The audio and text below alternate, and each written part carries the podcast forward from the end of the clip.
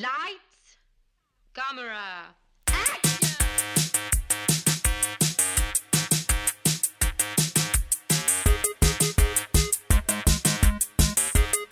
Aujourd'hui à l'émission, Manhattan, The Beyond et Parlez-nous d'amour. Bienvenue à On Jase de film.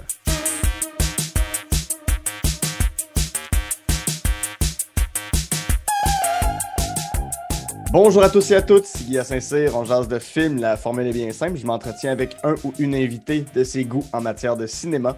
Ensemble, on passe en revue trois coups de cœur, un film détesté et un plaisir coupable. Ce sont les Goods de Bad and the Ugly, de la, de cinéphilie de mon invité. Et aujourd'hui, je reçois un passionné de cinéma. Il a également co-scénarisé une de nos rares séries d'horreur. On peut le voir à tous les jours à Radio-Canada. Il est aussi présent sur les ondes de Télé-Québec. Sébastien Diaz. Bonjour Sébastien. Salut, c'était le fun. Juste le menu d'introduction, c'était le fun. On dirait de- d'entendre tous ces films-là mis ensemble, c'est déjà weird. oui, effectivement. Euh, comme je disais en intro, on te doit, euh, on te co-doit Terreur 404 sur tout.tv. Euh, on peut le voir, à- on va se le dire, sur Ici Télé pour une troisième saison, quatrième? Exact. Trois- troisième saison. La dernière saison de format familial est commencée à Télé-Québec. Euh, tu es aussi un des premiers à t'être abonné à mon compte Instagram et à avoir liké à peu près toutes les photos que j'ai mis. Donc, merci tellement pour Écoute, ça. c'est grâce à moi tout ça. Là. Oui, si oui, maintenant si un empire, c'est grâce à moi. l'empire cinématographique. Euh, avant qu'on rentre dans ta liste, euh, je veux savoir quel film tu regardais quand tu étais jeune? Écoute, ben moi, je suis vraiment l'enfant des, des années 80. Je suis né en 81. C'est parfait pour entrer dans l'âge d'or de la, de la VHS. Mhm. Fait que j'ai, tu sais, j'ai- j'ai j'ai vraiment, le, le classique, j'étais tout le temps avec le vidéo, mais moi, j'étais tout le temps avec le vidéo. Puis en plus, ça avait un spécial, trois films pour trois pièges, genre, en fait. On en louait trois par soir, Ouais. avec mon frère en BMX. Tout ça est tellement devenu cliché, mais c'est ça pareil. Un épisode de Stranger Things, finalement, mon enfance. Mais euh, bref, j'ai tout.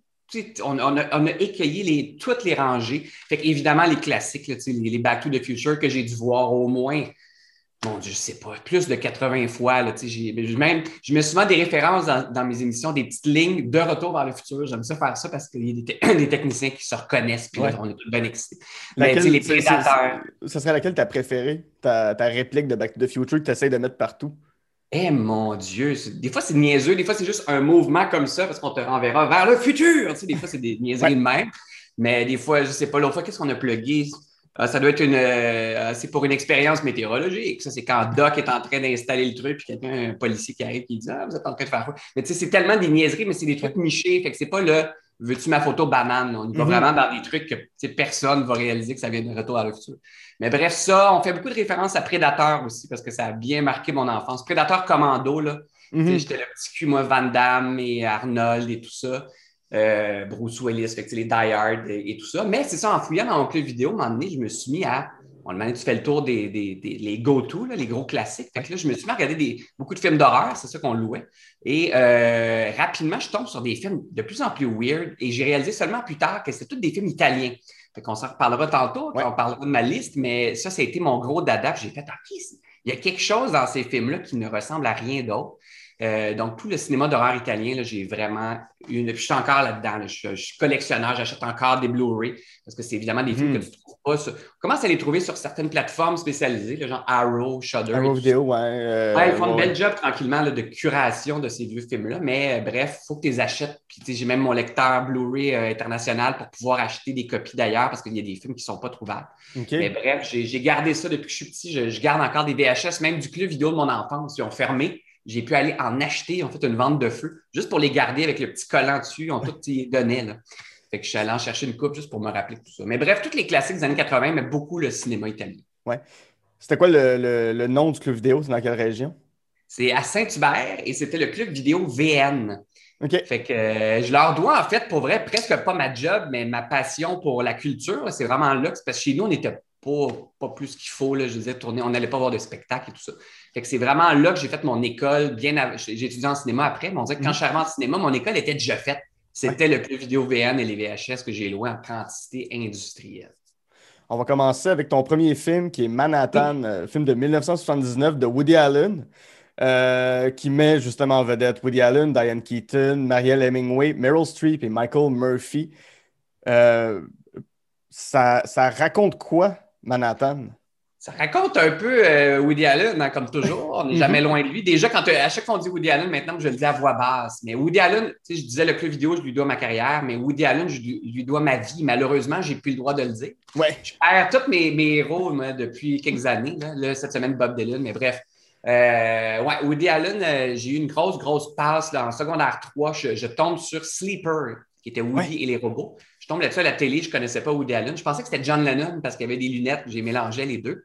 Mais bref, euh, je tombe là-dessus et là, je capote. Fait que là, je me suis vais tous les voir. Et je tombe donc sur Manhattan. Et là, c'est la révélation. Fait que c'est vraiment, ça raconte beaucoup la- le côté propre de New York, parce que New York, dans les Mhm. années 70, c'était rough. Fait que Ouais. si vous voyez des vieux films d'exploitation des années 70, ça, c'était le vrai New York. Et tu avais le côté Upper East Side, Upper West Side chic de Manhattan et de Annie Hall et de tous les films de, Woody Allen. Donc, c'est vraiment une gang de New-Yorkais qui n'ont rien d'autre à faire que de se gratter leur propre petit bobo existentiel puis de s'en faire don avec ça. Puis on comprend en bout de ligne que finalement, s'ils si, se posent autant de questions sur Freud et sur des gros, ils s'inventent des problèmes, mais c'est pour Ouais. pas avoir à faire face aux vrais problèmes de la vie. Finalement, ils veulent juste pas avoir à faire face à des peines d'amour, à la mort. C'est toujours un peu ça, Woody Allen, c'est la fuite dans beaucoup de blabla, dans beaucoup de. Ce qu'on fait aussi des fois dans la vie, c'est une Mhm. genre de, de fuite. Donc, c'est un peu ça. Fait qu'on suit le personnage de Woody Allen qui sort, il avait 43 ans, je pense, à peu près, quand il a Euh, tourné. ben, dans, Avec- ouais, euh, quand il tourné dans le film, il dit qu'il a 42. C'est ça. Mais il sort évidemment avec une fille de 17 ans. Ce Ouais. que Woody, on a réalisé, faisait aussi à l'époque. Je pense qu'il y avait une maîtresse, en tout cas une fille très, très jeune, si vous avez vu le, le documentaire Infâme sur lui. Mais bref, euh, déjà là, c'est bizarre. Puis là, de le voir en rétrospect, c'est- euh, c'est ahurissant, toutes les scènes avec cette fille-là. Mais donc, on le voit lui avec ses amis. Et là, il va tomber en amour avec la maîtresse de son meilleur ami. Fait que là, il y a un genre de chassé-croisé amoureux là-dedans. Il va laisser la jeune de 17 ans. Il va regretter. En tout cas, bref, c'est vraiment les tribulations amoureuses d'une gang d'intello à New Ouais. York qui s'inventent des problèmes. Pourquoi celui-là plus que, mettons, euh, Annie Hall ou euh, euh, Interiors, d'autres films qui s'inscrivent un peu dans la même veine? Pourquoi celui-là t'a autant marqué? Je pense que c'est ben, c'est le film qui me fait tomber en amour avec New York. tu sais, je venais d'aller à New York la première fois, là, tu sais, voyage d'école secondaire 2, fait que tu le vois en, en voyage euh, tour guidé et tout ça. Mais là, j'ai vu, on dirait, un autre genre de New York et c'est la direction photo. C'est vraiment ça, mon début, Mhm. qui m'a tout de suite accroché quand je suis tombé sur, si vous avez déjà vu le film, il y a une longue introduction d'à peu près 3-4 minutes qui Ouais. est une lettre d'amour de Woody Allen à New York. Tu as Rhapsody in Blue de Gershwin qui joue. Tout le film est d'ailleurs habillé avec la musique de Gershwin, donc, qui était un New-Yorkais à l'époque, un grand compositeur. Mais bref, il y a quelque chose, c'est vraiment une lettre d'amour à New York. C'est la direction photo Gordon Willis, qui a fait plusieurs des films de Woody Allen à cette Ouais. époque-là, qui a fait Le Parrain, entre autres, qui est peut-être mon directeur photo préféré. Il y avait Mhm. vraiment une signature juste à lui. Euh, D'ailleurs, là, je travaille sur un projet, en tout cas, on essaie de développer un projet de fiction en ce moment, puis mes références visuelles, c'est juste des vieux films de Gordon Willis. Fait que je fais écouter ça à la gang avec qui je travaille, mais bref, il y a une façon d'éclairer. C'était très Ouais. radical pour l'époque, très peu éclairé souvent. Mhm. Les, les personnages sont souvent comme dans le parrain, mais dans les films de Woody aussi, sont souvent dans la pénombre. Met un spot. Quand il tourne dehors, des fois, il n'en met même pas. Fait que des fois, Mhm. tu ne vois pas très bien, mais il y a quelque chose là-dedans d'un peu sale. Ou, euh, Fait que c'est ça. Il y a la, il y a la direction photo, les cadrages hyper étudiés. Tu sais, c'est un film aussi qui. Je pense que c'était un des premiers, mais donc, faut que tu, il fallait que tu le vois en genre de cinémascope, donc en 16 minutes. Fait que tu avais les bars, je pense même au cinéma à l'époque, Mhm. quand tu le voyais, parce que Woody voulait garder ce cadre-là fait sur le long. Euh, mais bref, c'est ça. Je suis tombé en amour avec ce film-là. Puis, pour moi, c'est une porte d'entrée vers la culture, mais vers la curiosité aussi, parce que dans tous les films de Woody Allen, c'est ça, mais particulièrement celui-là. Tu as 4000 références à la minute. Fait qu'au début, moi, je ne comprenais rien, c'est en anglais. Là, tu essaies de noter, puis là, tu sais, Woody fait de référence à, mettons, Fellini, puis après ça, il va parler d'Ingmar Bergman, puis après ça, il va parler des toiles de Cézanne avec des Ouais. poires, puis d'une toune de Sidney Bechet. Fait que là, à un moment donné, je m'étais même mis à noter, genre, OK, je vais essayer de tout voir, de retracer chacune des références, tout ça étant pré-Internet. Mais Mhm. donc, euh, ouais, fait que grâce à ce film-là, j'ai découvert euh, Bergman, j'ai découvert, euh, mon Dieu, même Louis Armstrong, certains enregistrements, il en parle dans le film. Ouais. Euh, mais c'est ça, c'est une genre de cartographie culturelle, ce film-là. Il y a tellement de références que si tu veux tout catcher les jokes, tu n'as pas le choix de faire un peu de recherche. Fais tes recherches. Mais, mais bref, euh, c'est ça. Puis c'est c'est ça dans tous les Woody Allen. C'est ça qui est le fun aussi. Ça, ça te force à être curieux. Si tu veux comprendre, ben, sois curieux un peu, puis va à la bibliothèque à l'époque ou va acheter des livres sur tel. C'est qui tel cinéaste, il en parle trois fois dans le film, ça doit, ça doit être important. Ouais. Mais il y a ça qui est très, très le fun. Puis je me suis mis à lire sur New York aussi à l'époque, de voir justement les gens de lutte de classe selon les quartiers. Donc, le quartier de Woody, tu pour ça que New York est si propre, tu sais. Mhm. Mais si tu loues, euh, je sais pas, New York Ripper de Lucio Fulci, 83, C'est 84, c'est autre chose, ouais. et on est ailleurs, tu sais. Fait que, mais c'est ça. C'est le fun de. C'est comme une porte d'entrée par ben, ben, ben des affaires. Ouais, c'est la même époque que The Warriors aussi, là, que... Oui. Oui, on est ailleurs aussi. oui, exactement. Exact. C'est l'opposé de tout ce qui se faisait sur la 40, ben, ce qui se présentait sur la 42e rue à New York, qui était la rue des cinémas Grindhouse, avec tous les cinémas qui. Tu sais, ça roulait 24 heures sur 24, tu avais des films crottés. Fait que là, si tu voulais voir le vrai New York, tu allais voir ça. Puis sinon, ben, tu allais au, euh, je sais pas, là, un autre cinéma dans Greenwich, puis tu allais voir Manhattan. Ouais. Mais je l'ai vu à l'époque au cinéma du Parc. Il Mhm. faisait, je pense qu'il présentait une fois par mois. Je l'ai vu, j'ai compté mes billets 15 fois. Wow. J'allais le voir, ben, je voulais le voir sur grand écran. Donc, je l'ai vu 15 fois au moins sur grand écran et beaucoup chez nous aussi. Ce qui, je, je pense plus que le cinéma du parc diffuse tant de films de Woody Allen maintenant. Non, mais c'est ça. Euh, Même moi, maintenant, là, je les vois, puis c'est, ça comme, ça, ça m'écœure, mais ça a pollué, évidemment, chacun de mes visionnements. Mais Ouais. j'essaie de les voir avec ça, avec le recul d'aujourd'hui, malheureusement. Mais il y a Parce que beaucoup je- des ouais. films euh, qui ne marchent plus du tout, tu sais. C'est ça, je me, je me suis tapé hier soir juste pour me replonger un peu, puis C'est effrayant. C'est effrayant. Mais ce qui est effrayant, c'est que tout le long, je me disais, c'est plate que le film soit aussi bon. Je sais. Parce que, les, justement, les dialogues, l'ambiance, visuellement, comme tu disais, Gordon Willis a fait un job incroyable. Puis le film a été tourné en couleur, puis ils l'ont désaturé au montage. Donc, je me demande de quoi ce film-là aurait eu de l'air en couleur. Ça aurait été aussi beau, ça aurait été aussi bon, mais il y a quelque chose dans le noir et blanc. Ça. Il dit même euh, dans le, le monologue d'ouverture, mais puis moi aussi, c'est resté ça. On dirait que ma- euh, New York, c'est une ville en noir et blanc. Ouais. C'est Ouais, comme ouais. ça qu'il faut la voir. Puis pour avoir vu beaucoup de films tournés à New York, mais même de la vieille époque, euh, des films de Billy Wilder ou des trucs comme ça. sais. Pour moi, New York, c'est en noir et blanc. On dirait que j'ai de la misère à la voir en couleur, même si Scorsese l'a mis multicolore ou Spike Lee par la suite. Mais pour moi, Mana- New York, c'est celui de. Woody. Mais c'est ça, mais j'a- j'avais oublié à quel point c'était immoral comme film quand même. Là, il dit, un moment donné, il y a, il y a- il y a le personnage de, de, de, de Marielle Hemingway chez lui, puis il, il lui dit à quel point il l'aime, tout ça, mais hey, si la police débarque, tu diras que t'es ma nièce. Il, Oui, exact. sait, il sait que c'est pas correct. Mais il dit, ça- ça- c'est pire. Ensuite, il dit, c'est ça. Si la police débarque, tu dis que t'es ma nièce. Mais d'ici à ce qui arrive, ben, je pense qu'on va, on va briser une coupe de records sexuels. Oui, ah, Elle a 17 ans. elle a 17 ans, C'est c'est épouvantable. Mais euh, y, il y avait une culture à laquelle Woody Allen a, a- a contribué et contribué à, à- à romancer, mais il y, avait cette culture-là du professeur, de l'intellectuel, de Oui. l'artiste avec la jeune fille qui était bien en vue, puis on l'a vu au Québec, on l'a vu partout. Là. Ben, en fait, Mais- oui, puis tu sais, tu réalises avec le recul, c'était déjà là dans la littérature, ça, c'est une vieille affaire, Ouais. là, tu sais, le, le- le mentor, tu sais, cette image. Oui, c'est ça. On la voit partout, tu sais, l'autre fois, je regardais là, sur Netflix, il y a les The Great Movies, je sais pas trop, l'épisode sur Pretty Oui. Woman, tu sais. Ça passe plus, là. Je veux dire, Non, c'est la même chose. C'est la même chose, là, c'est une prostituée de, de Los Angeles, mais tu sais, puis ça, tu l'as dans plein. C'est comme une base quasiment de la dramaturgie, malheureusement. Ouais. Mais euh, c'est là beaucoup, tu sais. Fait que oui, il a contribué, mais euh, je pense qu'il est juste, il est entré dans le flot, c'était ça. Puis en plus, c'est- cette époque-là, évidemment. Euh, là, on déboulonne beaucoup les statuts depuis deux, trois ans, mais eh, mon Dieu, je pense qu'on ne fait que commencer. J'ai vraiment l'impression qu'à un moment donné, je vais ouvrir mon, mon journal le matin, puis là, ça va être, je sais pas, tu sais, euh, ben, John Lennon, je serais pas surpris, mais tu sais, un des Beatles, et on va se mettre, tu sais, Bob Dylan récemment, mais tu sais, Polanski, bon, on n'en finit plus de finir avec cette. Mhm. Mais bref, tous ces, tous ces héros-là qui ont raconté des histoires que, quand tu regardes justement, c'est complètement immoral. Ouais. Mais j'ai l'impression que c'était comme normal à l'époque, on ne se posait pas ces questions-là. Non, vraiment. Je pense qu'on se les pose maintenant. là. Tout à fait. Je veux savoir aussi, parce que, bon, euh, Woody Allen réfute que, que, que c'est sa vie qui met en scène dans ses films. On peut, euh, on peut remettre ça en question beaucoup, mais je veux savoir, toi aussi, euh, que ce soit sur les réseaux sociaux, que ce soit dans le format familial, on te voit avec ta blonde, Ouais. euh, Bianca Gervais, c'est quoi ta limite de présenter ta vie privée, de présenter ton, ton, ton intimité? Elle va où ta, ta limite à ce niveau-là? Ben, c'est une bonne question. Tu sais, format familial, on ne joue pas. Je n'étais même pas censé l'animer. Moi, je ne voulais pas au début. Euh, Mhm. On a eu l'idée, tout ça. Je dis, moi, je vais le réaliser, mais je ne veux pas être à l'écran, je ne veux pas qu'on soit le petit couple qui éteint, nanana. Puis je ne veux pas qu'on nous voit sais, comme en, en tout cas. Mais finalement, c'est comme, je- comme on, on en parle souvent avec. Là, on est à la huitième saison. On dirait qu'on a. C'est nous, mais c'est pas nous. De toute façon, dès que tu es à la télé, tu es une représentation de toi. Fait que plus ça va aussi, on est comme devenus même des personnages. On n'arrête pas de dire qu'on est Tigus et Timous, mais tu sais, on est dans le sens.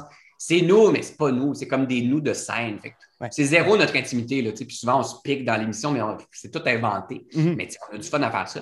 Puis sinon, sur les réseaux sociaux, ben, on choisit beaucoup. Moi, mettons, mes enfants, c'est très rare. Mon Dieu, si une fois par année, euh, c'est beau. Puis c'est jamais une photo très frontale. Tu sais, Soit mm-hmm. sont de loin, de dos. C'est souvent de dos. Fait que, on dirait ça, j'ai mis cette petite limite-là. Euh, fait que c'est ça. Puis sinon, nous deux, c'est, écoute, c'est rarissime qu'on fait des entrevues. Il y a des, des passes, des fois, on nous voit dans plein de magazines. Tout le monde dit, ah, vous avez, on n'a rien fait pour ça. souvent, ils vont chercher, ils vont maintenant beaucoup piger sur nos réseaux sociaux, fait qu'ils vont prendre une citation. J'étais en voyage avec ma blonde. Ils vont faire entre guillemets comme si j'avais donné ça à un journaliste, mais c'est pas moi qui ai dit ça. Maintenant, tu n'as même pas besoin de donner une entrevue, les entrevues se font tout seules. C'est ça qui est génial. Mais bref, c'est ça, on n'en donne jamais, on fait jamais je pense qu'on l'a fait deux ou trois fois depuis 12 ans, le genre euh, le clin d'œil, je me souviens, où on a fait la, couverture. Fait qu'on s'est dit, bon, on a fait même un deal, est-ce qu'on peut contrôler, entre guillemets, ce qui va être là-dedans? On essaie de contrôler le plus possible. À un moment donné, ben, tu ne peux pas tout contrôler, mais, moi, je me détache tranquillement des. Moi, les réseaux sociaux, là, j'en parlais avec des amis hier, si je pouvais que m'informer, moi, à la, à la, base, c'est vraiment pour m'informer. Ça ne me dérangerait plus de ne plus mettre de photos, de plus rien commenter, je m'en fous. Je veux juste, moi, je m'en sers pour savoir justement quel nouveau Blu-ray rare va sortir parce que je suis abonné à tel compte ou quel vinyle, une réédition de quelque chose. Puis là, faut, si tu ne l'as pas vu sur Twitter, tu ne le verras jamais passer. Si ce n'était pas de ça, je pense que je serais capable quand même de me déconnecter complètement. Hmm. C'est rendu juste vraiment une source pour moi de référence culturelle et d'actualité, évidemment. C'est devenu notre journal, que si tu veux, c'est ça. Mais c'est ma source d'infos de geek, beaucoup. C'est ça, je ne pourrais pas m'en passer à cause de ça, mais sinon, je pourrais très bien suis comme tanné.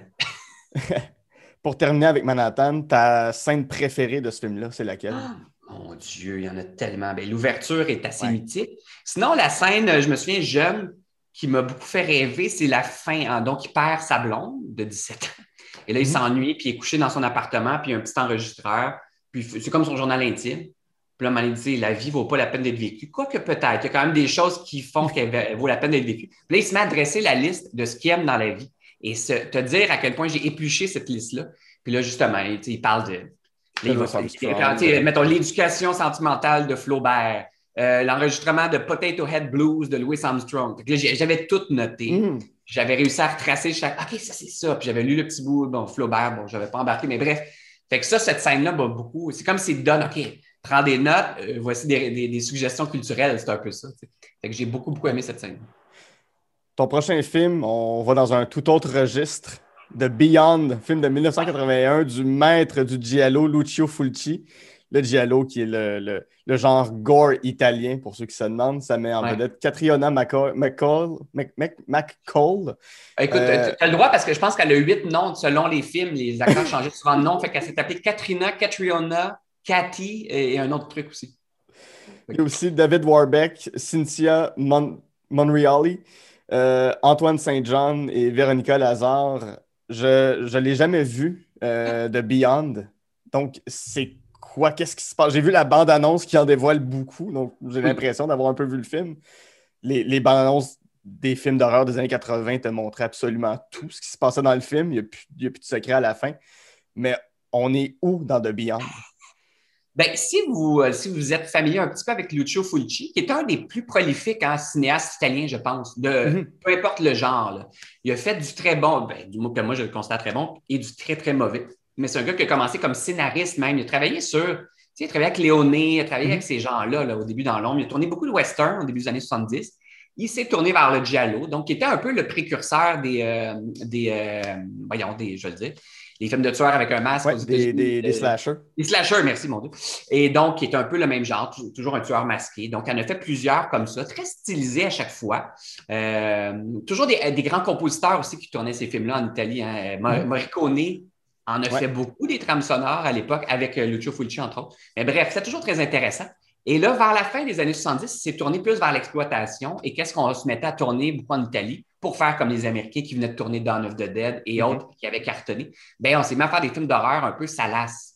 Et les Italiens sont devenus maîtres. Et c'est pour ça que j'aime ce cinéma-là. C'est le cinéma de la décadence. Mhm. C'est l'extrême, c'est outrancier. Là. Donc, c'est... Et Lucio Fulci est peut-être un de ceux qui est allé le plus loin là-dedans. Donc, le premier de, sa série, c'était Zombie Flesh Eater, le, fameux, euh, si vous avez vu l'affiche avec le zombie tout en boîte avec des. qui pour moi est la matrice de euh, Walking Dead. Pour moi, ces, Ah, ces ouais. zombies-là sont les plus intéressants, beaucoup plus que ceux de Romero, moi, je trouve, parce qu'ils sont vraiment répugnants et un peu épeurants. Puis pour moi, quand je vois Walking Dead, je me dis, euh, ça, non, la, la parenté de ça, c'est pas Romero, c'est Lucio Mhm. Fuji. Et bref, il s'est mis à faire ça. Ensuite, il a tourné un film. Qui... Et là, il s'est mis à tourner des films donc, de, de morts vivants parce que ses distributeurs disaient, on te donne l'argent, tant qu'il y a des zombies, on s'en fout, raconte ce que tu veux. Et là, il s'est mis à expérimenter donc des films de zombies, mais sortis de l'au-delà, avec, il tripait sur euh, des, des, euh, des écrivains qui, qui écrivaient un peu en écriture automatique sans Mhm. trop de logique. Et c'est ce qui répugne beaucoup les gens quand ils regardent ces films-là. Il n'y a aucune logique. Donc, Ouais. c'est toujours une histoire un peu abracadabrante. On dirait une succession de cauchemars qu'on va coller ensemble. Ça fait une histoire, mais il n'y a pas vraiment de lien. Et The Beyond est peut-être son chef-d'œuvre dans cette série-là. Donc, c'est une fille qui débarque en Nouvelle-Orléans, euh, qui achète un vieux motel qui est abandonné depuis tant d'années, je ne sais pas et qui, en achetant l'hôtel, va ouvrir une des portes de l'enfer qui est euh, dans, la, dans la cave. Et là, ça va, la ville va être sans, sans tout Il y a des zombies qui sortent. Il y a un gars qui se fait bouffer littéralement par des araignées. Il y a une petite fille, euh, en fait, sa mère, elle voit sa mère se faire renverser un pot d'acide sur la face, fait que ça- son crâne se met à, à fondre. Euh, il y a un zombie crucifié sur l'affiche. Tu sais, c'est comme, on est vraiment over the top. Fait qu'il Ouais. faut pas que tu cherches la logique là-dedans, de un. De deux, il faut pas que tu aimes le bad acting, parce que tous les films italiens, pendant plusieurs décennies, étaient doublés. Donc, Mhm. étaient tournés, mais on se foutait un peu du son. On disait, de toute façon, il faut que ce soit doublé après, parce que je pense que c'est Mussolini qui avait instauré ça. Beaucoup de, même des films de, de Fellini, tout ça, je pense qu'il fallait que ça passe à la censure. Donc, on se foutait un peu du son, il fallait que tout soit écouté après, puis au pire, on pouvait corriger des affaires. Donc, souvent dans les films de Lucio Fulci, entre autres, les acteurs, quand tu entends leur voix, c'est pas leur vraie voix. Il y a des acteurs qu'on a- on n'a jamais entendu la vraie voix de ces acteurs-là, parce que chaque film sont doublés par quelqu'un d'autre. Mais bref, ça fait un bad acting assez solide, scénario tout croche, mais c'est l'ambiance de ce film-là. Il y a quelque chose de vraiment. tu sais, C'est l'apocalypse, c'est vraiment la fin des temps. Pour moi, c'est mon film préféré de fin du monde. Il y en a des très bons où tu sens qu'il n'y a plus d'espoir. Euh, à la fin du film, ça se termine, je ne le dis pas, mais en tout cas, ça se termine dans l'au-delà. Oui. Mais on a souvent des- vu des scènes dont on imagine l'enfer, à quoi ça ressemble. Et ça, pour moi, c'est la plus belle représentation de l'enfer. Dans quelle genre mesure? de désert où il n'y a rien.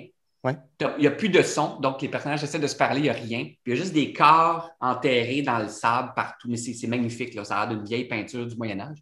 Mais il y a quelque chose, c'est ça, dans ce film-là, c'est l'imagerie qui est extraordinaire. Et c'est ma trame sonore, moi, toute catégorie confondue, préférée, que j'ai en 3-4 copies. C'est un gars qui s'appelait Fa- Fabio Fridi, qui faisait des commerciaux au début des jingles et tout ça, qui s'est mis à faire beaucoup de, f- de- de musique de films en Italie et qui, tu peux l'écouter dans ton char. C'est de la musique funk, prog, avec du mot, du synthétiseur et tout ça. Tu sais, qui n'est pas vraiment épeurante. Il y, a, il y a des chansons qui font un peu, euh, des musiques qui font un peu horreur. Mais sinon, c'est des tunes de rock progressif puis de jazz fusion. Tu sais. Fait que tu peux écouter ça sans avoir vu le film puis tu tripes. Fait que c'est magnifique trame sonore que j'ai même vu. Écoute, je suis allé jusqu'à New York, j'avais vu, il faisait euh, une tournée avec son orchestre aujourd'hui. Donc, il projette le film et lui, avec Ah. l'orchestre, joue en direct.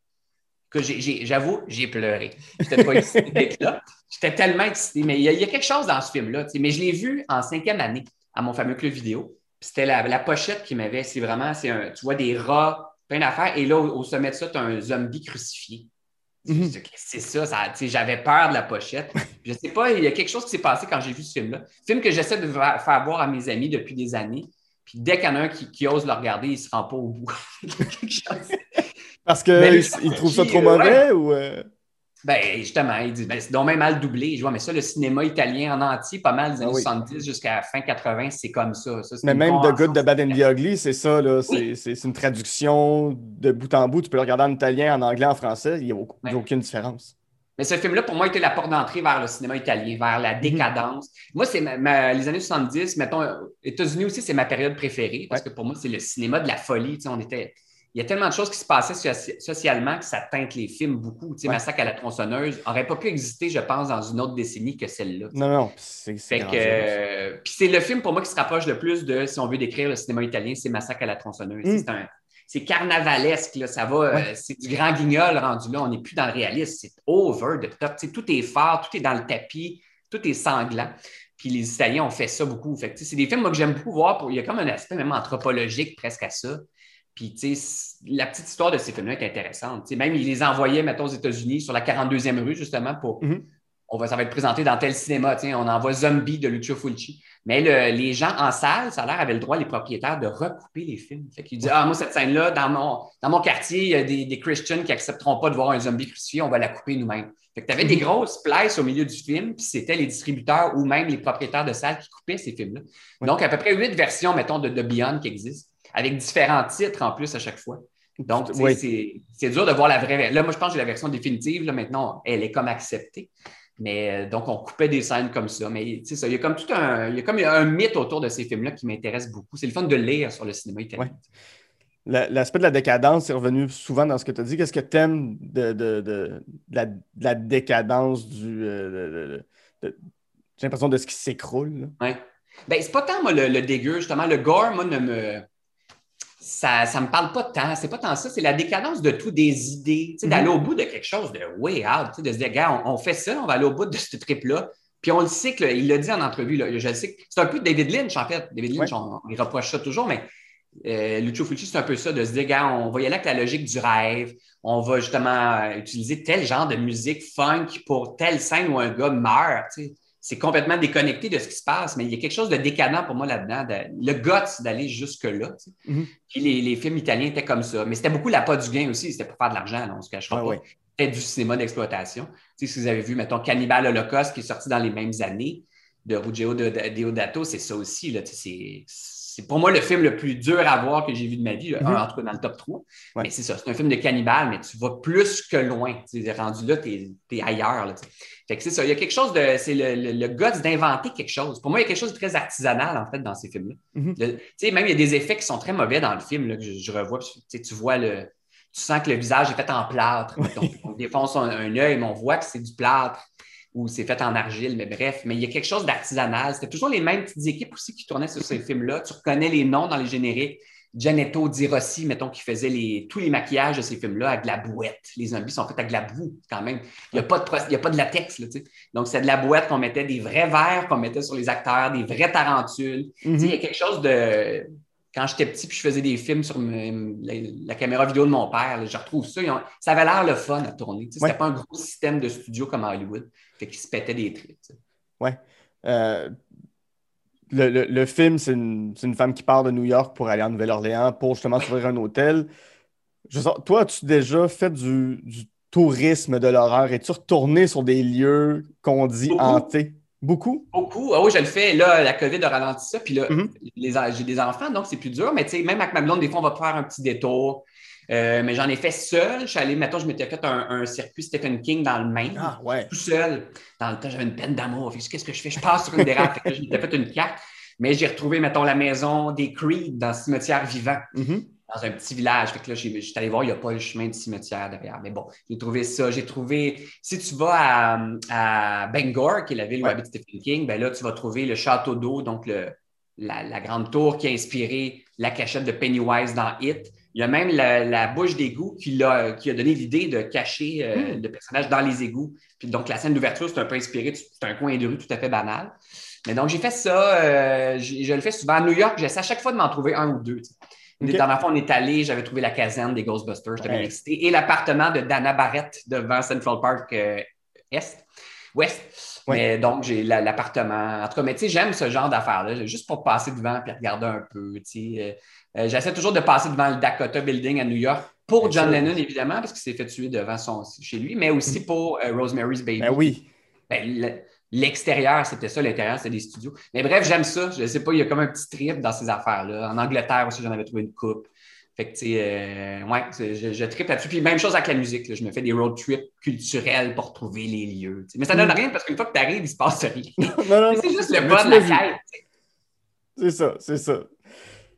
Euh, ton euh, dernier film maintenant, j'avais très hâte qu'on en parle. Parlez-nous d'amour, 1976 de Jean-Claude Laure. J'ai vu ce film-là pour la première fois l'année dernière et ça, ça s'est hissé comme mon film québécois préféré.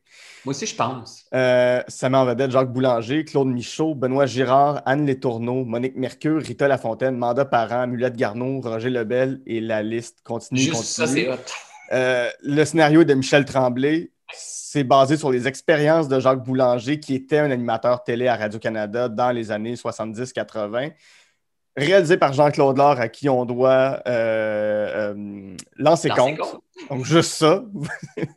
Grosse brochette, mais lançons-nous dans Parler d'amour. Écoute, ben, premièrement, il faut remettre en contexte, hein, parce que moi, c'est une- ma décennie préférée au Québec, c'est aussi les années 70. Mhm. Il y a eu ce qu'on appelle les tax shelters. Donc, c'était une période où euh, on voulait que les gens viennent de l'extérieur, mais ici aussi, on voulait comme mousser un peu la, la production cinématographique ici. Donc, on s'est dit, hey, si fallait cocher plusieurs cases, là, mais on vous donne un congé de taxes. Donc, vous n'aurez pas à payer les taxes sur telle affaire dans votre production de film. Bref, tu faisais des... c'était un gros rabais pour venir tourner des films Mhm. ici. Et, mais il fallait que ce soit rentable. En échange, il fallait que le film quand même soit vu. Fait qu'on s'est mis à tourner beaucoup de films de genre et beaucoup de films weird. Ouais. Fait que les films québécois de ces années-là, là, c'est des films policiers, des films de fesses. de Gina, entre là. autres. Ouais, c'est ça, mais beaucoup, beaucoup. Euh, beaucoup de films de gangsters et des trucs comme Parlez-nous d'amour. Donc, ça- il y a plein de belles bébites dans ces années-là, beaucoup de films d'horreur. Mais euh, Parlez-nous d'amour, donc, qui arrive au, au milieu des années 70. Puis c'est ça, Jacques Boulanger, tu l'as dit, c'était, le Véronique Cloutier. Là. Il animait, entre autres, l'émission Allô Boubou. Mhm. C'est- J'ai regardé les enfants de la télé. Là. Il y a au moins huit, huit extraits par émission qui viennent d'Allô Boubou. Tu sais, C'était un gros plateau devant le public. Puis c'était la plus grosse vedette, je pense, au Québec en Ouais. télé, là, pas mal. Mais bref, il fait ce film-là. Il joue un animateur qui s'appelle pas Boubou, mais genre, ils ont déformé un peu son nom, mais il n'est pas Ouais. loin de Boubou. Euh, Jacques Boulanger. Et il anime dans un décor qui ressemble beaucoup à celui de son, émission. Et il fait un gars qui, excusez-moi, mais qui chie sur le milieu. Il est tanné. Il est tanné de son public. Il est tanné de ses fans. Il est tanné des produits. Il est tanné de son show. Il est tanné de sa job. Il est tanné de sa blonde. Il est, tanné de tout. Puis il veut tout sacrer là. Mais là, écoute, puis là, il tombe, il y a des scènes d'anthologie là-dedans où, justement, dans sa tête, il se met à envoyer promener. Il voit son, toutes les madames dans son public, il les imagine tout nus. Et là, le film descend dans le dark side. sais. Mhm. C'est comme si Véronique Cloutier, demain, tournait un truc où elle joue une fille qui s'appelle pas Véro, mais tu sais, ouais. euh, pas loin, et qui, tout d'un coup, tourne dans un décor qui ressemble à un de ses shows, puis là, elle se met à envoyer promener son public. Fait que les gens l'ont pas pris. Et il y a des scènes très, très dures. Tu sais, tu le revois même aujourd'hui, c'est Il y a une rough. scène, ouais. entre autres, des, euh, toute son équipe, puis ses producteurs, puis ses boss, euh, convient des filles à une fausse audition. tu sais. Fait qu'ils se mettent derrière une vitre sans teint. Donc, Mhm. la personne ne peut pas les voir. Ils font venir, toutes des belles filles. Bon, mettez-vous là, mademoiselle. Puis là, ils font se déshabiller. Puis là, eux autres, ils, boivent la bière à l'autre côté de la vitre, puis ils rient comme une gang de sais. Fait que c'est aussi le Québec de ces années-là, le Ouais. côté très macho, très mononcle, là, duquel on essaie encore de se débarrasser. Mais bref, on voit comme le côté salace, je trouve, du Québec, des médias aussi. Tu sais, ça parle encore très bien pour travailler dans ce milieu-là. là. Puis justement, en ce moment, là, je parlais d'un un truc sur lequel je travaille en ce moment, c'est on, on s'inspire beaucoup du ton puis un peu Mm. de l'univers de parler. On essaie de, en tout cas, parce que pour moi, ça, ça pourrait sortir aujourd'hui puis ça marche pas mal. Vraiment, oui, oui. Dans, dans l'humour, je trouve que ça, euh, c'est ce qui se rapproche le plus, mettons, d'un South Park. Oui, c'est vrai, oui, ça va loin, là. On Oui, va oui. très, très loin. Il y, a, il y a une scène qui m'avait marqué, c'est le personnage d'Anne Les Tourneaux qui fait une jeune chanteuse. Euh, Il y a un producteur qui rentre dans un party, puis il s'appelle Johnny, puis elle dit Es-tu colon, Johnny? Il rentre au bureau, il sort la graine, puis il nous la montre, puis il nous la, il nous la cogne partout. Il est-tu cave, maudit. Je me souviens plus comment elle a dit ça, mais elle a dit euh, Vieille arriérée. C'est comme 40 Ben, ans plus tard, ça. Ben, on- c'est ça. Certains Il a n'ont rien appris de ça. C'est comme le. Oh oui, tu vois le MeToo de l'intérieur, mais pas, tu sais, mais de l'époque, fait qu'il est encore pire. On dirait que celui d'aujourd'hui, il est comme plus insidieux, là. C'est dégueulasse. Mais bref, c'est ça, c'est un film affreux, sale et méchant, là, pour reprendre l'expression consacrée. Euh, puis c'est ça, Jacques Boulanger, lui, ça a un peu tué sa carrière. Il a fallu qu'il prenne un pas de recul à l'époque, parce que là, les gens l'assistaient. En même temps, un plus un, Ben oui, c'est tellement ça. proche de lui. Ben, on Il a parlait de Woody Allen tantôt, on, on peut pas faire la distinction. On, on, veut, on aura beau dire qu'il faut, faut distinguer l'œuvre de l'artiste, l'artiste de ses personnages. Woody Allen, euh, Jacques Boulanger dans ce film-là, c'est pas possible, ça se peut pas. Je pense qu'à ce jour, d'ailleurs, Jacques Boulanger ne veut pas en parler, je pense. Il est revenu un peu. Il, euh, ouais. ça, mais il l'a sur le cœur. Mais tu sais, puis le fait que ce soit un scénario de Michel Tremblay, je trouve ça le fun. Puis il en a scénarisé quelques-uns dans les années 70. Sais, un autre de mes films québécois préférés, fait pas mal, je ne sais pas si c'est pas la même année, mais pas loin, mais il était une fois dans l'Est, Oui. euh, réalisé par André Brassard et Mhm. écrit par Michel Tremblay. Puis c'est sa gang, puis il a mélangé toutes ses pièces. Puis il y a des petits échos à Parle-moi d'amour. Tu reconnais un peu l'écriture de Michel, certaines répliques, mais le, le ton, un peu la couleur. Mais donc, euh, si vous avez la chance de voir ça, mais c'est comme euh, il a mélangé un peu les belles-sœurs avec. Tout cas, toutes ces premières pièces sont un peu mélangées là-dedans, puis ça a donné le scénario d'Il était une fois dans l'Est. Ouais. Mais j'aime ces films-là. Tu sais, on parlait tantôt de voir le vrai, mettons, New York dans les films italiens ou les films Grindhouse. Mais pour voir le vrai Québec puis le vrai Montréal, C'est dans ce genre de film-là, pas dans les films carte postale. Il faut voir Parler-nous d'amour, il faut voir Il était une fois dans l'Est, il faut voir. Tu sais, il y a eu des films québécois très, très rough tournés dans ces années-là, puis on l'oublie. Oui, oui, il y avait Délivrez-nous du mal avec Yvon Deschamps avant, Oui. avant qu'il devienne le Yvon qu'on connaît, où ce qui joue un homosexuel qui doit se cacher, puis tout ça. Oui, oui, puis il y a- il y a- il y a c'est des- terrible, il y a ce des- film-là, C'est bon. Pas pire film d'horreur quand même tourné dans ces années-là aussi, dont les premiers Cronenberg, Ouais. qui étaient tous tournés à Montréal. Ouais, Rabbids, Et, qui est euh, tourné euh, à- dans le coin d'Expo, euh, dans le coin d'Habitat 67. Lequel, ce Shivers? Shivers, oui, Shivers, pas Oui, c'est ça. C'est tourné, je pense, à l'île des Sœurs. Ouais. Qui était, c'était les nouveaux condos, c'était cool d'aller là. Puis dans le film, même, il explique au début du film, euh, c'est une île avec des, des tours d'habitation, mais t'es à côté de la ville, tu vois Montréal.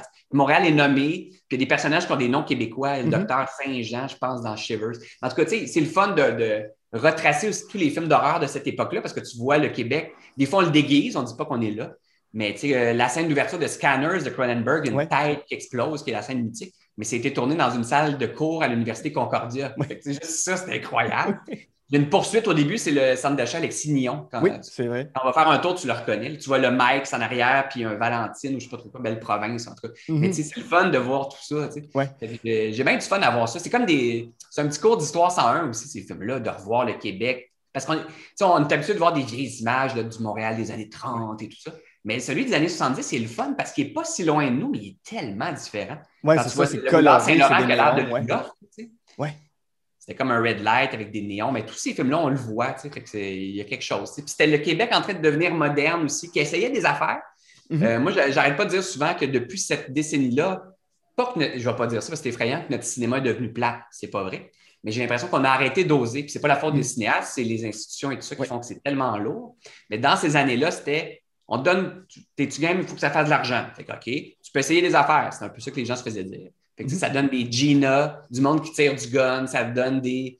Extra Euh, 13. les gens de euh, Padovani, des films weird, tu sais, qu'on pourrait plus faire aujourd'hui. C'est de la Mhm. folie. Les films de Gilles sais, c'est Ouais. hallucinant, là. Stardom. Mais Euh, pas Stardom, mais c'est ouais, ouais, une comédie musicale de, de Gilles Carle. euh, le- le- oui, je- mon Dieu, c'est une bonne conne. Fantastica? Mettons, je- oui, je pense que c'est ça. Mais, mais, tu sais, X13, mettons aussi. Ouais, tu ouais. sais, c'est- Ça a un peu vieilli, mais tu sais, même à ça, ils ont quand même essayé quelque chose, avec Mhm. des décors en carton. Mais bref, je trouve cette folie-là, moi, je trouve que c'est vraiment perdu. Ouais.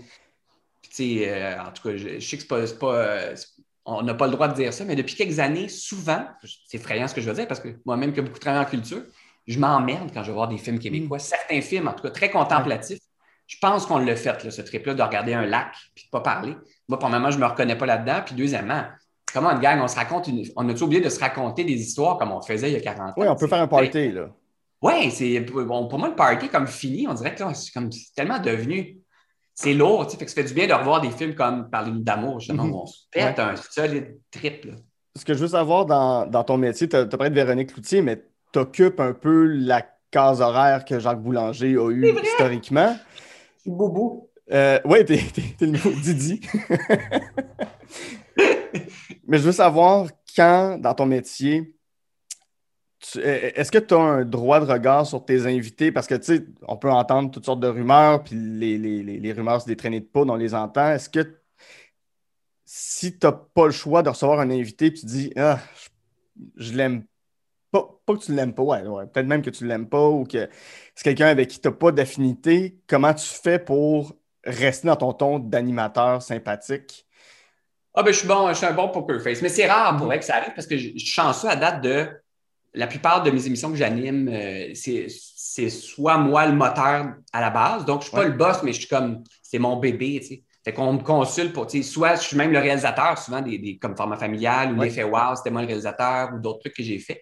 Donc, pas que c'est moi qui étais au mais dans le sens, on me demande, tu sais, on va- puis les gens le savent tellement. Je suis tellement impliqué dans mes shows que des fois, ça se fait même naturellement, même avec des nouvelles équipes. Hey, on veut tellement pas, euh, on va passer en revue la liste d'invités. tu sais. Fait que je- tu sais, s'il y a quelqu'un que j'aime pas ou que je sais que c'est quelqu'un de toxique ou qui a fait des Mhm. trucs, même souvent, je vais le dire en meeting, Hey, gang, je suis vraiment pas à l'aise. Fait qu'à date, pour vrai, là, je compterais même pas sur une main le, le nombre de fois où j'ai eu à recevoir des gens que. euh, ben, des fois, tu n'as pas le choix. Il y a certaines Ouais. affaires de politique aérienne, mais c'est assez rare. tu sais. Euh, mon émission, on va, on va se le dire, là, c'est quand même un gros roulement parce qu'on en tourne quatre par semaine en direct. Il y a sept blocs. Des fois, on a entre cinq et huit invités par émission. Ah, c'est énorme. à un moment donné, ça va vite. Mais tu sais, euh, là, ça fait déjà trois ans. Fait que l'équipe, on se connaît aussi, on sait qui fait moins l'affaire pour mille et une raisons. Tu sais, des gens Mhm. qu'on qu'on a aussi. Les, gens pas fins, le mot se passe. Hein. Fait que, euh, les équipes se parlent. Il y en a des pas fins, comme dans tous les milieux, de toute façon. Il y a une couple de pas fins qui sont encore là. ça, ça m'étonne, mais ils savent, que mes équipes, qu'ils ne viendront pas sur notre émission. Mhm. Mais il y en a 4-5 qui travaillent à côté, des musiciens, des acteurs, des, dans tous les domaines. Et c'est des gens qui travaillent à côté, alors que tout le monde sait, une genre d'omerta quand même sur Mhm. des gens qui sont vraiment toxiques, là, vraiment, avec leurs collègues, avec les équipes, avec les, avec tout le monde, des invités, avec. Tu sais, c'est pas fin, là.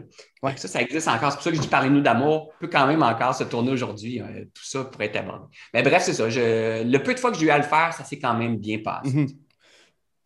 Dernière question par rapport à, à parler d'amour. Tu le dis, ça pourrait se tourner aujourd'hui, mais est-ce que on n'était pas là à l'époque, on ne sait pas jusqu'à quel point cette culture-là pouvait être implantée, mais est-ce que, est que ça t'a évolué? Est-ce qu'on a bien évolué? Est-ce que ça est-ce que- est-ce qu'il y a une décadence euh, encore là?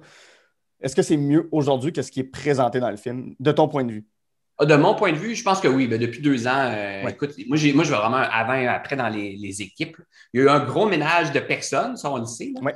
Mais même au niveau, des fois, des équipes, j'ai, moi, j'ai certains techniciens ou des gens qui même de la technique, il y en avait aussi, là, pas juste devant les caméras, comme il y en a dans les bureaux, comme il y en a donc à tous les, tous les corps de métier. Fait qu'il y a eu un ménage qui s'est fait, puis tout le monde marche tellement sur des œufs. Donc, ceux qui, qui étaient peut-être propices à justement perpétuer cette tradition-là, le font plus, je pense. Il y en a, je vois quand même encore à l'occasion certains commentaires de certaines personnes, mais c'est très déplacé ou certains ajustements. Je fais mon, OK, t'es game, mon gars, de continuer quand même. euh, ou des filles aussi, hein, j'en ai vu. Mhm. Mais euh, bref, il y a certaines personnes qui continuent, mais en gros, moi, je vois vraiment un avant et après. C'est vraiment mieux de ce côté-là. Ouais.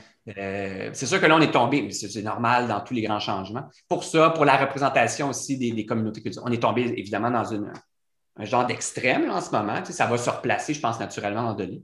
Mhm. Mais euh, c'est sûr que d'où la fameuse phrase que tout le monde sort tout le temps en deux minutes, mais on ne peut plus rien dire. Mais on ne peut plus rien dire, on ne peut plus rien faire. tu sais. C'est sûr que c'est devenu assez compliqué de faire euh, de la télé, c'est-à-dire qu'on Mhm. on pèse chaque affaire qu'on va présenter parce que tout, tout peut maintenant blesser quelqu'un. Mais je pense qu'à un moment donné, tu sais, euh, il faut quand même aborder certains sujets des fois, quitte à ce que ça choque des gens.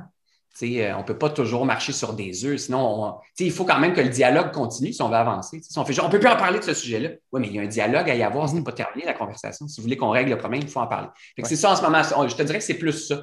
Ce qui me, qui me tape un petit peu en ce moment, c'est ça. Il y a une rectitude extrême qui fait que des fois, on me dit, il faut en parler, il faut avoir un débat sur tel truc, faire un reportage là-dessus si on veut aller au bout.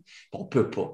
Ouais. Qu'il y a comme une genre d'omerta sur certains sujets en ce moment. Mhm. Oui, puis c'est, peu, peu importe le sujet, c'est, c'est, pas le sujet qui est toxique, c'est l'angle par lequel on le prend Oui. aussi. C'est, toujours je- intéressant.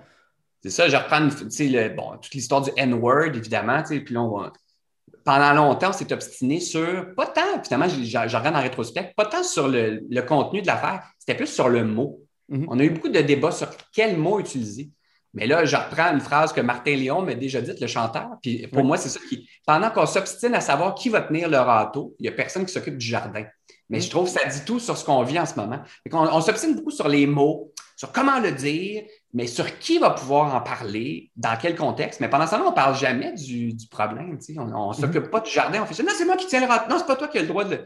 Fait que ça. On est beaucoup qui a le droit de parler de telle affaire, qui a le droit de jouer telle affaire, qui a le droit. Mais pendant ce temps-là, on n'avance pas, les amis. On fait juste Ouais. du sur place. là. On s'obstine sur les, sur les instructions, mais on n'est pas en train de monter le jouet. Ouais. Puis, euh, juste une petite conclusion là-dessus, mais sur format familial, vous avez quand même abordé plein de sujets qui, moi, en regardant la liste des sujets, m'ont quand même surpris. Euh, la, la- la- la perte d'un enfant ou euh, l'homoparentalité ou euh, le, on a même fait les, les parents. le polyamour, euh, Oui, c'est ça, le polyamour. Ça, c'était un des très confrontants, mais oui. Mais qui ont des enfants, c'est ça, c'est des parents polyamoureux. Fait que, ouais, on, on a essayé d'aller. d'aller loin un peu dans les sujets. C'est ça, je pense que c'est- ce qui a fait que l'émission a bien marché aussi, tu sais, qui là va s'arrêter. Mais tu sais, on a déjà d'autres projets dans cette veine-là. Je pense qu'on on aime ça en ce moment. Un peu la, la perpétuer ce que Jeannette Bertrand faisait, là, c'est-à-dire de, de prendre des trucs, ou même d'être- on essaie toujours d'être en avant de la vague, un peu de voir. sais, euh, comme notre première émission, c'était Ariane Moffat puis sa blonde il y a, il y a Ouais. huit ans maintenant. Mais donc, c'était notre premier reportage, le mot parentalité. Puis je me suis dit que ça avait fait jaser. On disait, tu sais, ben, pour nous, c'était comme pas banal, mais c'était comme, ben oui. On a dit, OK, fait que finalement, c'est peut-être, ça brasse encore la cage de montrer à l'écran des parents, un couple homoparental. Tu sais. Mais ouais, il y, a des, il y, a des sujets des fois qui ont fait réagir, puis ça nous a surpris de dire OK, les gens sont OK, mais tant mieux. Puis on reçoit des messages, ça discute. Justement, il y a un dialogue. Tu sais. L'idée, c'est de partir des dialogues avec, avec tout ça. On va faire une courte pause là-dessus. Au retour, tu m'expliqueras pourquoi toi, tu serais de genre à prendre le gant de Thanos pour éradiquer les films de Marvel. Je vais t'expliquer c'est qui Thanos et euh, c'est quoi son gant. Et on termine avec un film qui aurait pu s'appeler format familial, justement, mais non, c'est Family Man avec ah. l'incroyable Nicolas Cage. À tout de suite. Je profite de ce moment pour vous dire que On de film est disponible sur Patreon au www.patreon.com baroblique de film. Vous y retrouverez le podcast L'armoire à cassette où je jase avec ma sœur Geneviève des nombreux films qui ont marqué notre enfance, ainsi que le podcast Amour et Flamèche où je fais découvrir pour le meilleur et pour le pire les films de l'univers Marvel à ma meilleure amie Camille. Parlant de Patreon, j'aimerais maintenant remercier les membres suivants. Christopher Prudhomme, Daria Desjardins, David Saint-Pierre, Gabriel Bordelot, Jen Saint-Cyr, Jadosaurus, John Vanance, Jonathan Gauthier, Maxime Périgny, Noémie Bellefleur, tout simplement Joe, Zachary Sirbelec, ainsi qu'Éric Biron. Pour vous abonner, www.patreon.com baroblique on jase de films. En terminant, si vous avez deux petites minutes, vous pouvez laisser 5 étoiles sur iTunes, vous abonner sur la chaîne YouTube de l'émission et, bien entendu, sur Facebook et Instagram, m'envoyer votre liste de films. J'aime toujours jaser de films avec vous.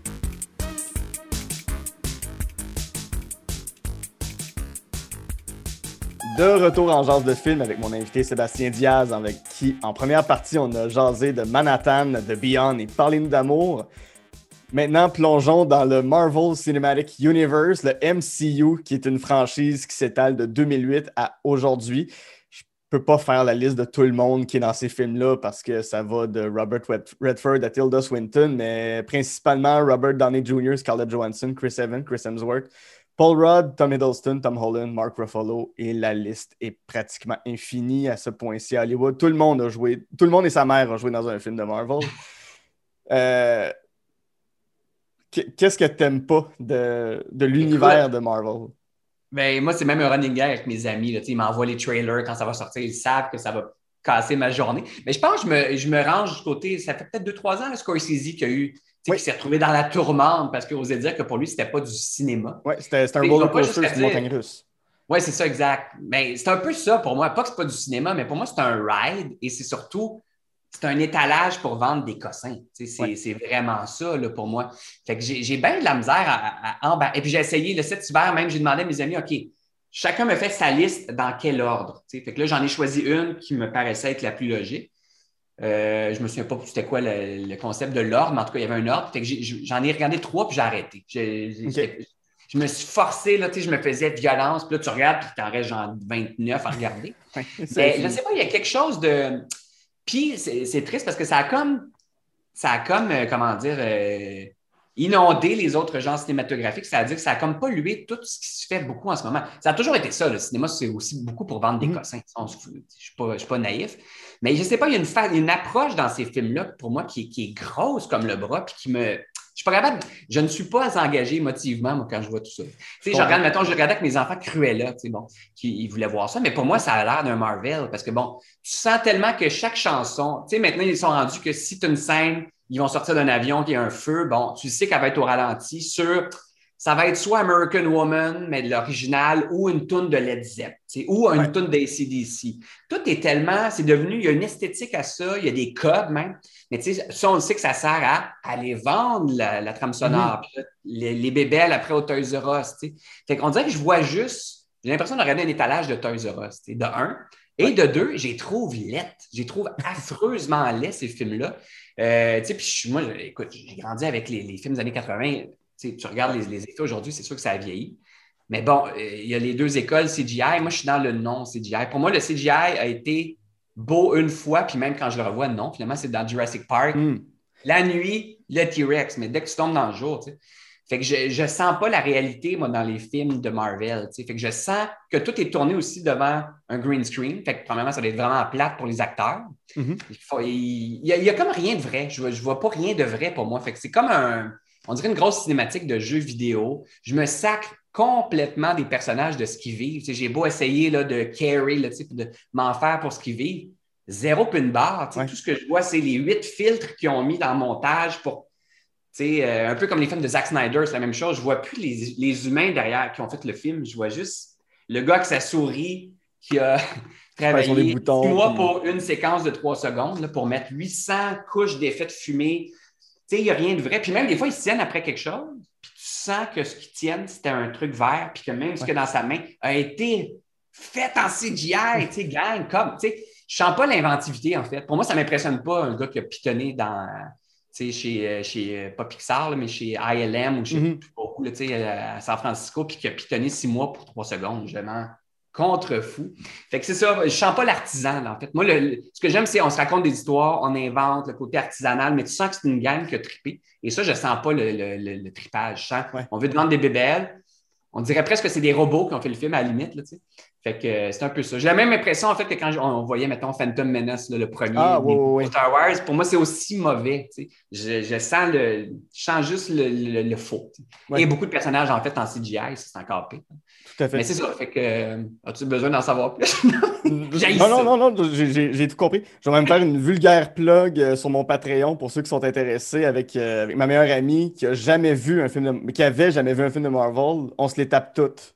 Euh, Oh, wow. Puis sa, sa- sa première réaction, elle dit Moi, j'ai ça, Batman puis Superman. J'ai dit On n'est pas dans le même univers de un. Fait que, on part de loin. Mais là, on commen- elle commence à, à- à apprécier. Moi, je les ai tous vus, mais c'est.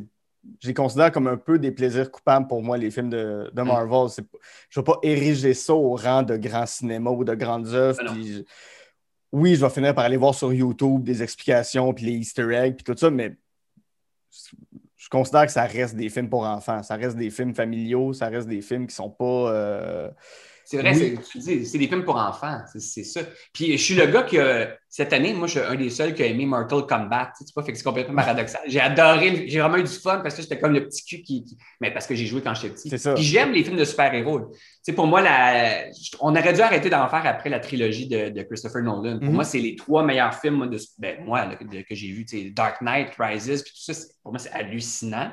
Mhm. Euh, tu sais, même quand je revois les vieux de Tim Burton, j'ai trouvé que ça avait vieilli. Je les ai revus récemment. Je suis quand même, on dirait que j'embarque moins. tu sais. Je, sens le- je sens vraiment le studio. là, tu sais, C'est tout petit, Ouais. finalement, la ville. Tu sens les effets un peu. Mais il y a quand même le côté artisanal et le C'est ça, c'est ça, c'est- c'est- c'est c'est craft. C'est c'est- c'est très Ouais.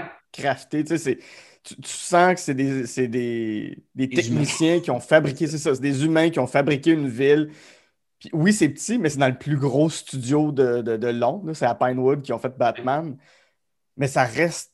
C'est ça, il y, a- une recherche esthétique qui crée un univers beaucoup plus consensuel des fois que ce que Marvel peut amener, malgré la volonté de faire un, un univers consensuel sur plusieurs films.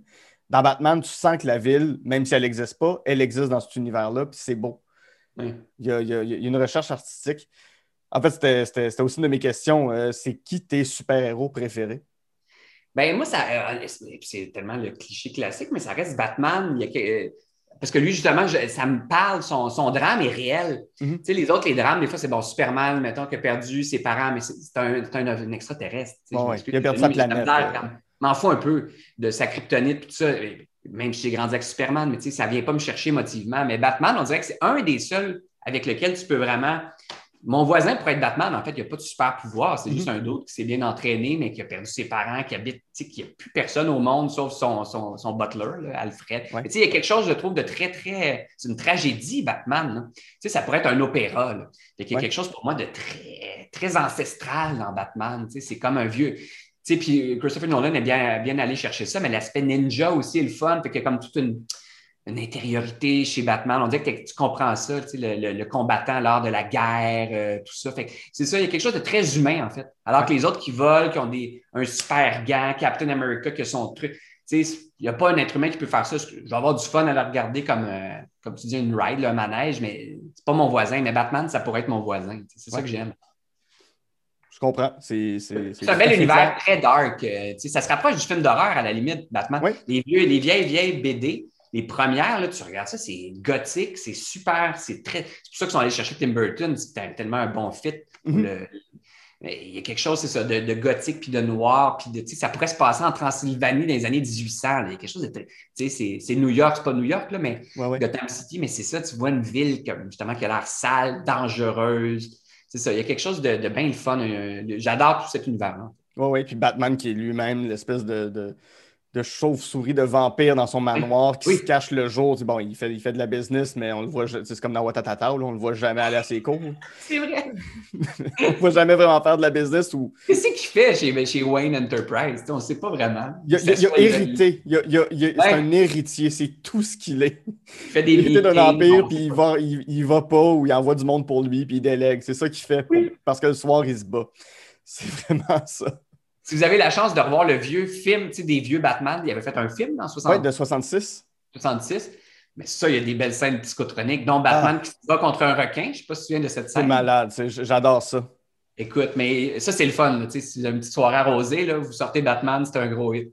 Oui, oui, oui. Puis ma, ma réplique préférée, c'est qu'il il y a une bombe, puis il essaye de la lancer quelque part, mais il arrive sur des bonnes sœurs, il arrive sur, euh, sur- sur des enfants, des vieux qui font un pique-nique. Je pense qu'il brise le quatrième mur, il regarde la caméra en disant Oui, fait- just fait- can get rid of a bomb. Ouais. Puis la scène, il y a des bonnes répliques. La scène avec. le- Parce que Batman, évidemment, surtout dans les vieux, a toujours ce qu'il faut dans sa minuscule ceinture. Il n'y a rien qui rentre là-dedans, même pas une- un porte-clés. Mais il y, a, il y a un requin après la jambe. Puis il se bat avec. Puis là, il appelle Robin sur son petit truc. Puis il dit Robin, apporte-moi la bombe spéciale pour les requins. Là, ils ont un petit présentoir. Puis c'est écrit euh, Shark Repellent. tu sais. Ouais. Donc, ils ont ça stock là, de même au cas où ça arrive un jour. Mais ils ont toujours ce qu'il faut. Mais les vieux Batman sont quand même divertissants. Ils sont vraiment le fun. Moi, je, je les apprécie beaucoup plus maintenant euh, qu'à une autre époque parce que justement, c'est rendu tellement sérieux, les affaires de, de- de super-héros. J'ai- plus tripé sur euh, Lego Batman que sur. Oui, c'est vrai. Lego Batman est très drôle. Lego Batman est très bon. On va conclure avec euh, Family Man, un film de 2000 Oh, mon de Brett Dieu. Ratner. Bon, un autre euh, Un qui autre. est un peu perdu dans l'ombre. euh, Voilà. C'est une thématique qui aura transcendé l'épisode. Avec Nicolas Cage, Théa Leoni et Don Cheadle et Jeremy Piven. C'est quoi l'histoire de Family Man? Écoute, c'est une variation sur Scrooge là, de Charles Dickens. C'est encore ça. Donc, c'est un gars pas fin.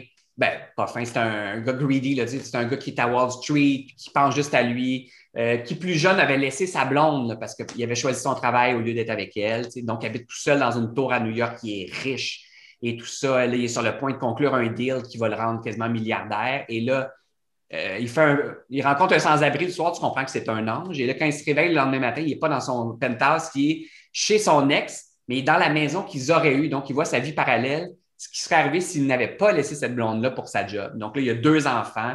Mais tu sais, tout ça est tellement gros. Fait que c'est le classique. là, au début, il faut qu'il apprenne à être papa, mais là, c'est le gars de New York qui se fait servir son café. Fait que là, il faut qu'il change des couches, tout ça. Mais là, tranquillement, il, comprend pourquoi il l'avait laissé, mais il comprend certaines affaires sur lui-même aussi. OK, si je ne l'avais pas laissé, il serait arrivé telle affaire. Tu sais, il y a un petit côté back to the future à tout ça, là, la- la- le, la- le passé parallèle, mettons. Et puis, euh, c'est vraiment. Moi, je suis un, un gros pleurnichard, mais Oui. c'est depuis que j'ai des enfants que ce film-là me tue. Je l'écoute. J'ai toujours dans ma liste de films de Noël. Mon préféré étant Black Christmas de Block Ah, Block ouais. Park. C'est mon film de Noël préféré, 1974. Un film tourné, justement, on parlait des tax shelters tout à l'heure, un film tourné dans cette mouvance-là, dans les années 70 à Toronto. Le Mais, premier euh, slasheuse, si je me trompe pas. C'est euh, ben, avant. Halloween. Ouais. Je sais que même John Carpenter, de ce que j'ai lu, aurait été attaché au projet au début. Ah ouais. Et finalement, des années plus tard, a fait Babysitter Killer, qui est devenu euh, Halloween. finalement. Mais bref, euh, j'ai déjà perdu mon fil. Oui, ben c'est ça. Ben, bref, euh, il voit sa vie parallèle et tout ça. Mais depuis que j'ai des enfants, ça, c'est dans mes films, mes go-to à Noël. Et je me le garde des soirées où je suis tout seul. je finis en larmes à chaque fois. Puis je, je l'ai vu mille fois, je le connais par cœur, je sais comment ça se termine. Mais c'est vraiment un film de Noël. tu sais. Ouais. Je ne verrai pas ça le reste de l'année. Fait qu'on dirait qu'à Noël, tu peux te permettre certains, certains plaisirs coupables comme ouais. celui Des petits plaisirs fromagés, comme je dis. oui, exact. Un beau plaisir fromager. Puis c'est, c'est Nicolas Cage euh, en mode assez doux, quand Mhm. même, qui n'est pas peu dire pour lui. Fait qu'il n'est pas sur le 220, il est juste sur le 180, mettons. Fait qu'il. C'est ça, c'est un. Je trouve que c'est un film sous-estimé de, de Nick Cage, que j'aime beaucoup. Moi, moi, je suis un fan de Nick Cage. Ah, moi aussi. Oui. C'est devenu un genre, c'est comme un mythe hein, maintenant. Euh, L'autre fois, je suis allé voir Pig, je ne sais pas si tu as vu. euh, J'ai pas encore vu Pig, mais j'ai très hâte. incroyable. C'est, j'ai- c'est déjà un- dans mon top 3 de l'année. C'est Mm. vraiment belle. Puis il est, il est tout en retenue, Nicolas Cage, sauf vers la fin, mais il ne fait pas grand-chose. Mais dans la salle, des fois, on sentait qu'il allait faire du Nicolas Cage. Les gens riaient d'avance. Fait qu'on est rendu là, là, on est rendu à un genre de niveau. euh, c'est comme devenu un genre de trésor pop. On le, c'est comme Chuck Norris. C'est quelqu'un qui vient lui-même avec son bagage. Avant même qu'il parle, on, rit déjà. Mais bref, dans euh, Family Man, c'est ça. C'est comme un, un tout en retenue. Mm-hmm. Et puis, euh, mais c'est ça. Moi, ça me fait aimer mes enfants quand je regarde ça. Je trouve ça tellement cute. As-tu toujours eu ce désir-là d'avoir euh, une vie familiale, des enfants, une blonde? Je ne sais pas si vous avez un chien, mais une maison. Tout ça, ça t'a toujours habité? Ça, a toujours été ça. Puis là, depuis qu'on l'a tout ça, ça, relativise beaucoup cette fameuse job-là qui, peut être si superficielle et si on s'en fait beaucoup avec euh, des fois des niaiseries de, je sais pas, un costume qui marche pas, mais j'invente ça, mais dans le sens, on s'en fait avec des, niaiseries ou ce que les gens ont pensé, puis là, ils m'ont écrit tel truc sur les réseaux sociaux parce qu'ils n'ont pas aimé telle affaire. Mais euh, en bout de ligne, le soir, ben, tu fais souper pareil, puis tes enfants, ils s'en sacent un peu de tes problèmes, ils veulent juste te raconter leur journée à l'école, puis ça. il y a quelque chose de très. Euh, ça te ground beaucoup, beaucoup, beaucoup. Mm-hmm. Euh, puis non, c'est ça. Fait que, puis on n'a pas beaucoup d'amis dans le milieu. Mm-hmm. parce que nos amis, on dirait qu'ils sont plus à l'extérieur, sinon on dirait qu'on fait juste parler de ça tout le temps. Mais les, quelques-uns qu'on a dans le milieu ont tous des enfants. On dirait qu'on les choisit pour ça. Puis justement, c'est tous des gens qu'on trouve très groundés, qui ne sont pas du tout on parle rarement de job à la limite, ou un petit peu, mais on est plus avec les enfants et tout ça. Fait que, puis même nos techniciens, on les choisit comme ça. Moi, ça fait 12 ans que je travaille avec les mêmes techniciens, pas mal. Sur tous mes projets, depuis voir Formule Diaz, l'effet Wow, j'ai fait un truc qui s'appelle Terreur, euh, pas Terreur, euh, Série Noire, l'Obsession. Oui, euh, c'est excellent ça. Ah, merci, mais c'est ça, mais c'est toujours les mêmes techniciens et c'est pas mal tous des gars qui ont des, ou des filles qui ont des enfants. Donc, tu sais, on choisit notre gang, puis ça donne, je trouve, en tout cas, en télé, je trouve que ça donne des gens plus équilibrés. Parce que des fous, il y en a. Mais il y a des gens, des enfants qui sont fous aussi. Fait bon, oui, oui, oui. Euh, un gage de succès, mais. Mais, mais, ouais, mais j'ai l'impression que c'est. Bon, j'en ai, pas d'enfants, mais j'ai l'impression que tu comprends que tu mets un peu ta vie, pas, ta vie de côté, mais tu mets certaines affaires, certaines priorités que tu veux avoir avant de côté ça te regarde qu'un invité soit pas là, euh, ton, enfant peut avoir une gastro, ton enfant peut se faire boulier, ton enfant peut vivre des, drames plus intenses avec lesquels tu vas avoir à dealer que mon invité est en retard. C'est dur d'être aussi assidu que je l'étais avant. J'ai eu un gros fear of missing out quand j'ai notre première fille. Mm-hmm. Moi, je voyais tous les films, j'allais voir peut-être deux, trois shows par semaine de musique, tout ça. Tu peux plus faire ça. À un moment donné, tu, tu fais la paix avec ça, puis je vis très bien avec ça. Je suis plus en mode rattrapage. Mais j'en vois quand même plus que mes amis qui n'ont pas d'enfants. C'est ça qui m'a. Parce que euh, même un de mes techniciens m'avait dit Tu vas voir, quand tu vas devenir papa, tes petits films de Dario Argento, tu ne vas pas les écouter le soir. Et c'est pas vrai. Je le fais en plusieurs parties maintenant parce que je commence tard, quand tout le monde est couché. Fait que je me mets mes films d'horreur, justement, mais que je commande, puis ma collection, puis tout ça. Mais je le fais en fin de soirée. Fait que des fois, c'est quatre soirs pour regarder un film. Tu sais, je m'endors des fois sur le générique. mais bref, je réussis quand même à garder le cap. Tu sais, puis... Mais il y a des films maintenant que j'ai plus de misère à voir à cause de parce que j'ai des films qui vont très loin, évidemment. Tu sais, je ne sais pas si tu as déjà vu Serbian Film, entre autres. Euh, je ne l'ai pas vu, mais je sais ce que c'est. Qui est un film qui avait été présenté à Fantasia, mais qui était. Euh, Fantasia. Euh, Fantasia. Euh, non, enfin. Au Festival de Cannes aussi, si je ne me trompe pas. Un peu partout, là, mais. ouais, puis c'est extrêmement difficile, puis il y a justement des scènes qui impliquent des enfants, mais même un viol, puis un père qui finit par coucher avec son fils parce qu'il est obligé avec un gars. Mais tu sais, ce genre de truc-là, on dirait là, j'embarque plus, ça va. Puis dès qu'évidemment, il y a un enfant, euh, ce qui arrive rarement dans les films d'horreur, mais on se le permet des fois quand même. Mm-hmm. Euh, Hereditary, entre autres, mais tu sais, dès que ça implique des enfants, là, ça vient encore plus me chercher. Fait qu'on dirait que j'ai ajouté au film d'horreur un petit élément émotif que j'avais peut-être pas nécessairement tout le temps avant. Mais dès que ça implique une famille là, qui est en péril parce que leur maison est tentée ou quelque chose, euh, c'est quelque chose. On dit que là, ça vient vraiment me chercher, puis ça devient personnel. ça devient un grand drame pour moi, alors que c'est un film d'horreur. Fait que maintenant, Poltergeist, c'est plus possible pour toi de le regarder. D'ailleurs, Poltergeist, je pense que c'est cette année ou l'année passée, j'ai revu encore le, premier. Moi, j'aime beaucoup le 2, même si les effets sont très laids aujourd'hui. Mais j'adore le 2 à cause de Kane, le personnage euh, avec le gros chapeau, le monsieur. Bref, je revois ça, puis là, je vois la famille Freelings. Puis moi, quand j'étais petit, c'était pour moi la famille des, des, mhm. parents, c'était ces deux parents-là dans, dans Poltergeist. Puis là, je vais voir pour le fun leur histoire. Je réalise qu'ils ont exactement l'âge de moi et ma blonde. Je suis comme, oh mon Dieu, je suis devenu les, les, les vieux parents de Poltergeist. Le gars, il a plus de cheveux, une bédaine. En tout cas, tu comprends, là, j'ai, j'ai vraiment de quoi l'année passée. Comme quand j'ai réalisé que j'avais l'âge de Jean-Paul Bello dans Les Dames de cœur. Oh mon Dieu. Il avait 39 ans comme moi, j'ai là. là. Et oh my God, je suis Jean-Paul Bello et je suis aussi le père dans, le, dans Poltergeist. Fait que, ouf, ça fait mal. Pour faire l'émission, je veux faire un petit jeu avec toi. Euh, oui. Si pour rester dans, dans l'esprit de Family Man, on va le faire à l'inverse. Si tu n'avais jamais rencontré ta blonde, si tu avais décidé de prioriser ta carrière, tu penses que tu serais où maintenant? c'est une maudite bonne question. Parce qu'on s'est tellement apporté l'un l'autre professionnellement, parce qu'on s'est poussé beaucoup, puis on mm-hmm. s'est forcé à faire telle affaire. Fait que je pense pas que je serais aussi. Euh, je pense. Je pense que je travaillerais dans une petite boîte, mais je serais plus dans l'ombre. Je pense pas que j'aurais. Mm-hmm. On dirait que ça m'a comme propulsé du bon, dans le bon sens.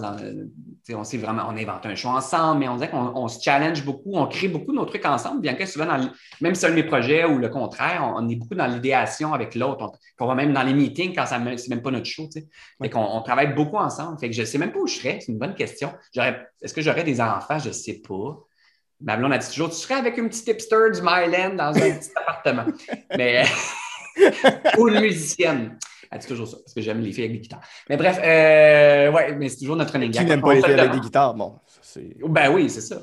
Bon, on se le demande souvent, justement, où on serait. C'est une, bonne question. Euh, mm. Mais je pense pas que j'aurais. Je sais pas, je pense que j'aurais fait ma petite affaire, mais ça aurait moins décollé. Je pense que j'aurais pas eu ma blonde qui est vraiment un moteur pour moi. Ouais. Sébastien, c'est un plaisir de t'avoir sur l'émission. Je suis tellement plaisir content. Plaisir partagé. Si jamais on veut te suivre sur les réseaux sociaux, on veut voir ce que tu fais ou on veut. Euh, voir les films que je regarde, moi, je mets tout en ligne ben, quand je l'aime. Euh, souvent, c'est toujours mes films de soirée, mais il y a plein de monde qui m'écrit Hey, merci. Puis des fois, les gens m'envoient une suggestion parallèle. ah, non, c'est ça que j'aime. Les réseaux sociaux me servent beaucoup à ça. Mhm. Fait que je mets les films que je regarde ou les, mes, trouvailles souvent. Excellent. Sur ce, mon nom est Guillaume Saint-Cyr en compagnie de Sébastien Diaz. On a Jean de film.